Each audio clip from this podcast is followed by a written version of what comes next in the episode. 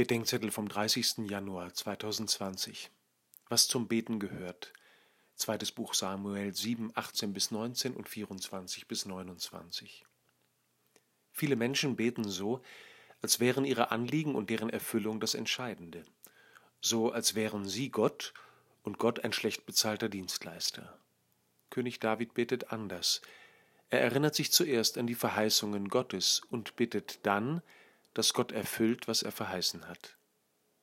Zum Gebet gehören unter anderem folgende Aspekte, die wir in der Mitte beginnend in konzentrischen Kreisen darstellen könnten. Erstens, die Verbundenheit mit Gott ist das Wichtigste im Gebet. Er wendet sich uns zu und wirbt darum, dass wir uns ihm zuwenden. Das Wesen unserer Gottesbeziehung ist bunt.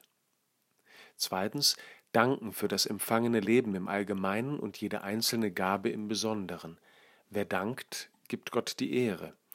Doch ehren wir Gott nicht wegen seiner Gaben, sondern einfach deshalb, weil er Gott ist. Drittens, mein Leben bringen. Gott von mir erzählen, nicht weil er informiert werden möchte, sondern weil er will und uns würdigt, dass wir uns ihm offenbaren. Viertens, nach Gott und seinem Willen fragen, nicht nur nach seinen Gaben, Wer nach Gott fragt, fragt nach dem Guten, nach Horizont und Sinn, schließlich nach dem Willen Gottes und seinen Verheißungen.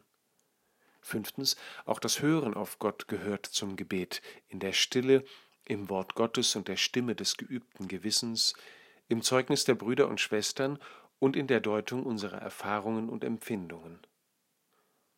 Und sechstens schließlich, im äußersten Ring, steht Gott um etwas bitten, Bitten ist nicht unwichtig, aber jede andere Freundschaft wäre schnell zu Ende, wenn wir mit unseren Freunden so desinteressiert fordernd umgingen, wie viele Beter mit Gott.